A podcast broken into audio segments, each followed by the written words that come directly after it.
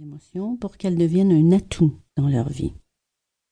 Ce que nous avons appris sur la vie émotionnelle nous vient de notre famille et de notre culture. Nous reprenons donc à notre compte les problèmes de notre milieu à ce sujet et héritons de ces préjugés.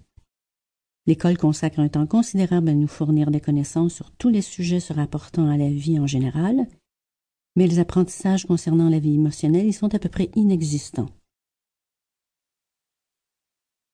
Par ailleurs, pour nous servir efficacement de nos émotions, nous devons savoir distinguer les expériences émotives qui sont réellement des émotions de celles qui n'en sont pas.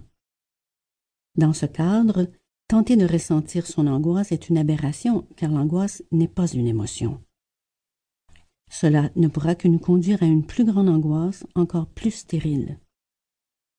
Il est difficile également de ressentir la culpabilité de manière productive parce que la culpabilité est composée de diverses expériences auxquelles il faut avoir accès pour pouvoir évoluer intérieurement.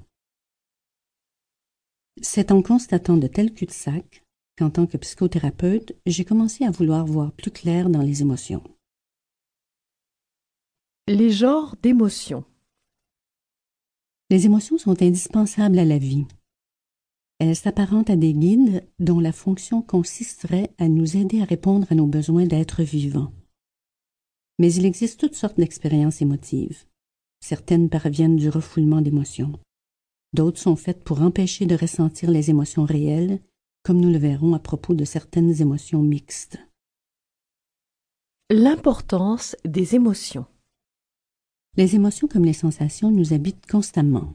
Exemple. La discussion m'ennuie alors que l'homme que j'aime m'attend pour dîner. La décision est facile à prendre. Je quitte la réunion et je me rends chez lui. Mon enfant est malade, je suis inquiète. Malgré mon immense fatigue, j'accepte l'uni blanche qu'il m'impose. Voici deux décisions prises à partir de l'information fournie par les émotions. La plupart des émotions passent presque inaperçues car elles ne posent pas de problème. C'est lorsqu'elles nous dérangent que nous élevons des objections, tentons d'y mettre un terme, de les manipuler ou de les transformer artificiellement. Pourtant, qu'elles nous dérangent ou non, elles jouent le même rôle et celui-ci est capital. Un système d'information. Les émotions sont aussi importantes pour nous orienter sur le plan psychique que les sensations le sont sur le plan physique. Elles nous montrent que nous sommes atteints par des événements. Leur intensité nous indique combien fortement et profondément nous sommes touchés. L'intensité de l'émotion est donc révélatrice de l'importance de ce que nous vivons. En effet, si un geste, un événement nous atteint, c'est qu'il résonne en nous, qu'il revêt une signification subjective particulière. Or, ce qui nous touche correspond à un besoin. Il peut s'agir d'un besoin plus ou moins important, mais il est certain qu'il l'est suffisamment pour que nous soyons remués sur le plan émotif. Le besoin révélé par une émotion est toujours un besoin actuel, comme c'est le cas pour les sensations. Les sensations sont elles aussi ressenties dans le présent et nous informent de la situation immédiate.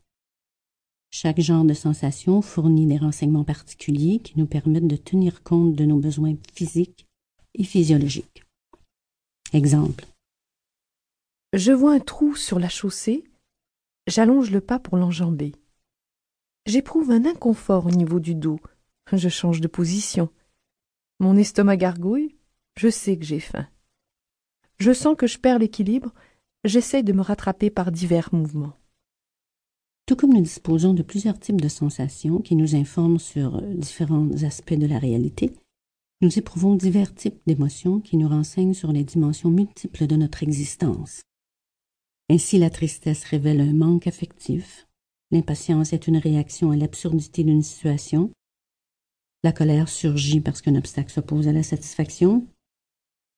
Les émotions surviennent à l'occasion d'un contact avec le monde extérieur, mais elles peuvent aussi être suscitées par ce qui se passe en nous. Par la seule pensée, nous pouvons déclencher une émotion. Exemple. Un souvenir ravive ma nostalgie. Constater que je reproduis un comportement inadéquat me décourage. L'idée que mon ami pourrait se mettre en colère m'affole. Anticiper sa présence m'excite. Je me sens coupable d'un fantasme. Je m'en veux d'être jalouse de ma sœur. Le vécu corporel peut aussi